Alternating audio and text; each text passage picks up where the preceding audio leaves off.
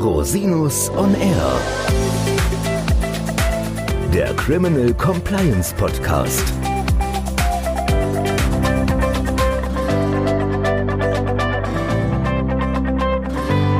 Herzlich willkommen zum Criminal Compliance Podcast. Schön, dass Sie wieder eingeschaltet haben.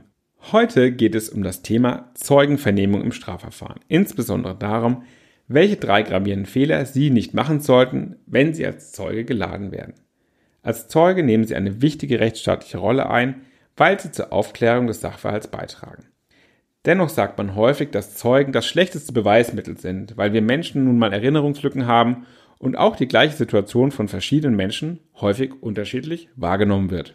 Denn wir alle betrachten die Welt durch unsere eigenen Filter, sodass wir alle subjektive Wahrheiten haben, die häufig nichts mit objektiven Geschehensabläufen zu tun haben.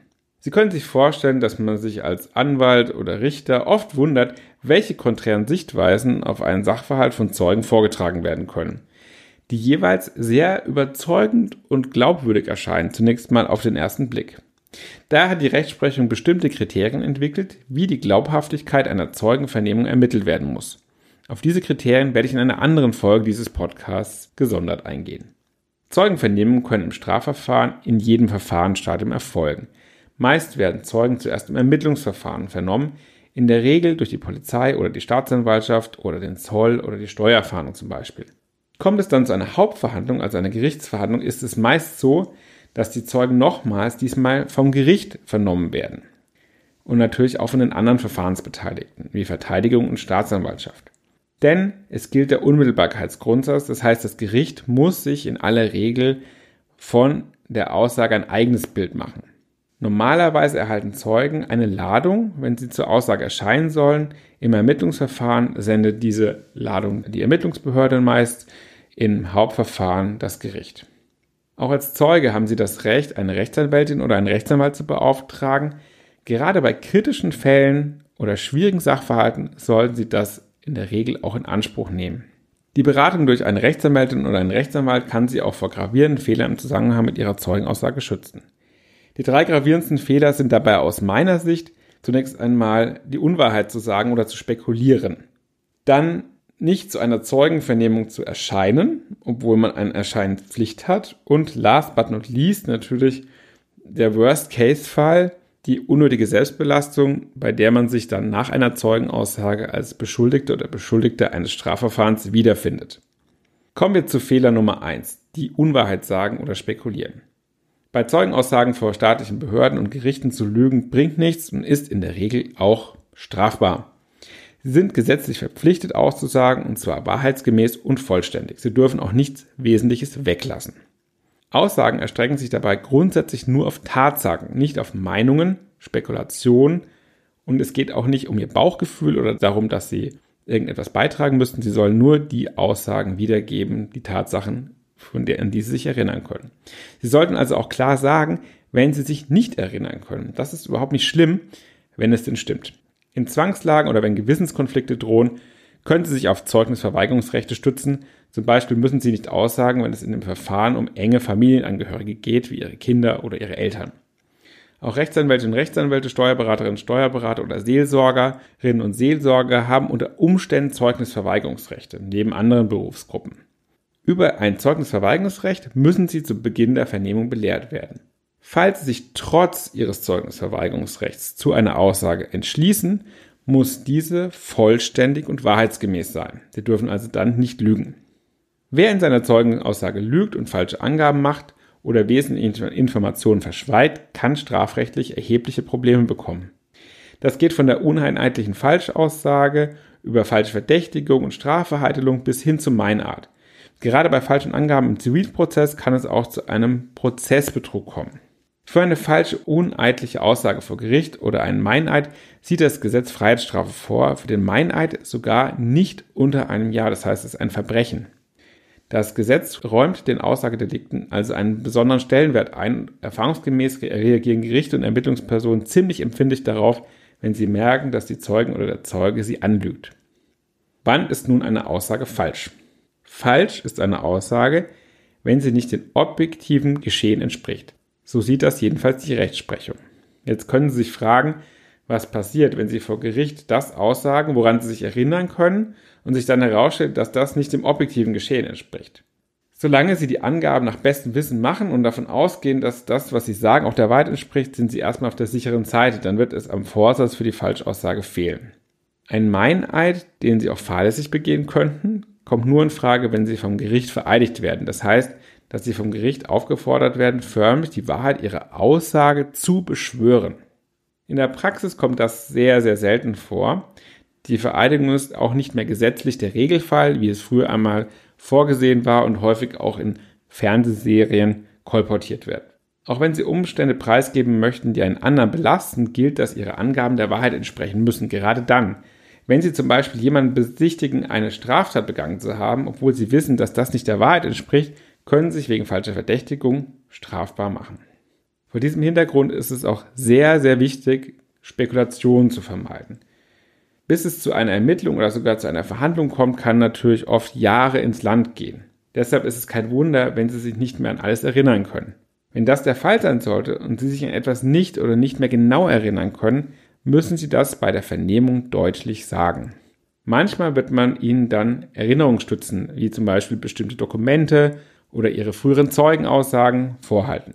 Dann sollten Sie prüfen, ob die Erinnerung wiederkommt. Wenn nicht, machen Sie bitte deutlich klar, dass Sie keine konkrete Erinnerung haben. Es gibt keine durchsetzbare Pflicht zur Erinnerung und Sie als Zeuge sind auch nicht dazu da, einen Beitrag zur Verurteilung oder einem Freispruch zu leisten. Ihre Aufgabe ist es, zur objektiven Wahrheitsfindung beizutragen, indem Sie die Tatsachen berichten, an die Sie sich wirklich erinnern können. Kommen wir zu Fehler Nummer zwei. Nicht bei einer Zeugenvernehmung erscheinen. Wenn Sie nicht zu einer Zeugenvernehmung erscheinen, können gravierende Folgen auf Sie zukommen. Mit welchen Folgen müssen Sie also rechnen? Die kurze Antwort, es kommt drauf an, wie üblich unter Juristen. Und zwar darauf, wer Sie als Zeugen oder Zeuge geladen hat. Wir haben bereits erwähnt, dass es verschiedene Stellen gibt, bei denen Sie als Zeugen oder Zeuge aussagen können. Gerade bei gerichtlichen Ladungen oder Ladungen, die im Auftrag der Staatsanwaltschaft erfolgen, sollten Sie reagieren und pünktlich erscheinen. Auch wenn so eine Ladung ungelegen kommt, es ist keine sinnvolle Lösung, einfach nicht zu erscheinen. Sie haben grundsätzlich eine gesetzliche Zeugenpflicht vor Gericht. Wenn Sie nicht zur Vernehmung erscheinen können, sollten Sie die Verhinderung und den Grund dafür rechtzeitig vor dem Vernehmungstermin mitteilen. Gegebenenfalls kann das dann auch Ihre Anwältin oder Ihr Anwalt machen. Wichtig an dieser Stelle ist, nicht jede Begründung reicht aus, um das Nichterscheinen zu rechtfertigen. Allerdings gehen Ermittlungsbehörden und Gerichte damit relativ großzügig um, wenn eine Verhinderung plausibel erscheint. Berufliche oder private Termine oder Verpflichtungen reichen nur dann aus, wenn Sie ansonsten unverhältnismäßige Nachteile erleiden würden. Wenn Sie zum Beispiel ernsthaft erkrankt sind und deshalb nicht vernehmungsfähig sind oder einen Auslandsurlaub gebucht haben, den Sie nicht kostenfrei stornieren können, dann können Sie auf Antrag von der Aussagepflicht entbunden werden. Für das Nichterscheinen trotz gerichtlicher Ladung oder Ladung im Auftrag der Staatsanwaltschaft kann gegen Sie ein Ordnungsgeld verhängt werden wird das Ordnungsgeld nicht gezahlt, können Sie sogar in Ordnungshaft genommen werden. Es kann Ihnen außerdem passieren, dass Ihnen das Gericht die durch das Fernbleiben entstandenen Kosten auferlegt, zum Beispiel etwa die Anwaltskosten. Das kann in größeren Verfahren sehr, sehr teuer werden. Das Gericht wird Sie in der Regel zu einem der nächsten Termine erneut laden. Es kann sogar anweisen, dass Sie zu diesem Vernehmungstermin von der Polizei festgenommen werden, abgeholt und vorgeführt werden. Wenn sie von der Polizei zur Zeugenvernehmung geladen werden, ohne dass dies von der Staatsanwaltschaft angeordnet wurde, sind sie eigentlich nicht verpflichtet zu erscheinen. Allerdings sollen sie trotzdem mitteilen, wenn sie nicht zur Vernehmung erscheinen können oder wollen und gegebenenfalls den Termin verschieben. Kommen wir nun zu Fehler Nummer drei: die unnötige Selbstbelastung. Einer der größten Fehler, die häufig passieren können, ist, dass Zeugen sich selbst belasten und dann zu Beschuldigten im Strafverfahren werden. Das kommt auch dann häufiger vor, wenn Ermittlungsbehörden nicht ordnungsgemäß belehren oder Zeugen bewusst oder unbewusst in die Falle tappen lassen. Klar ist, in Deutschland niemand muss sich selbst belasten. Deshalb ist ein Auskunftsverweigerungsrecht vorgesehen, wenn sie sich in die Gefahr einer Verfolgung wegen einer Straftat oder einer Ordnungswidrigkeit bringen würden.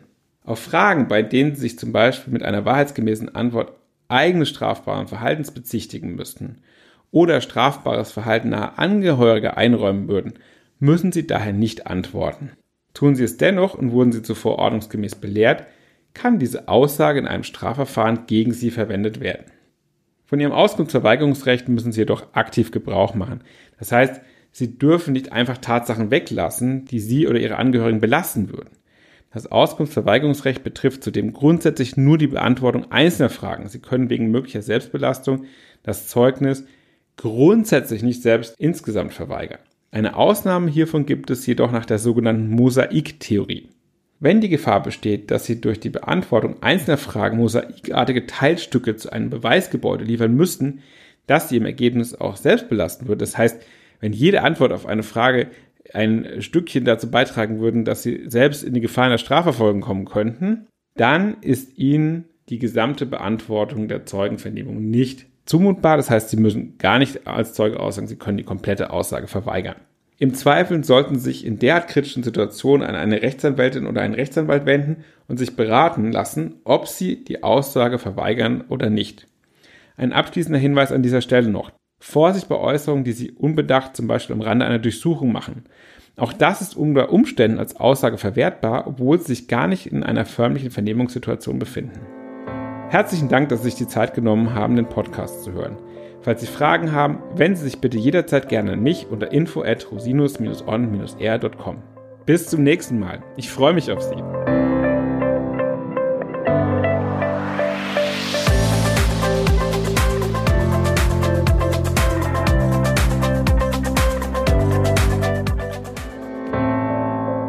Podcast stellt lediglich einen allgemeinen Überblick über rechtliche Themen dar und ersetzt selbstverständlich keine Rechtsberatung zu konkreten Fragestellungen im Einzelfall. Bei Fragen wenden Sie sich an Rechtsanwältinnen und Rechtsanwälte Ihres Vertrauens, natürlich auch gerne an uns. www.rosinus-on-r.com oder unter www.rosinus-partner.com.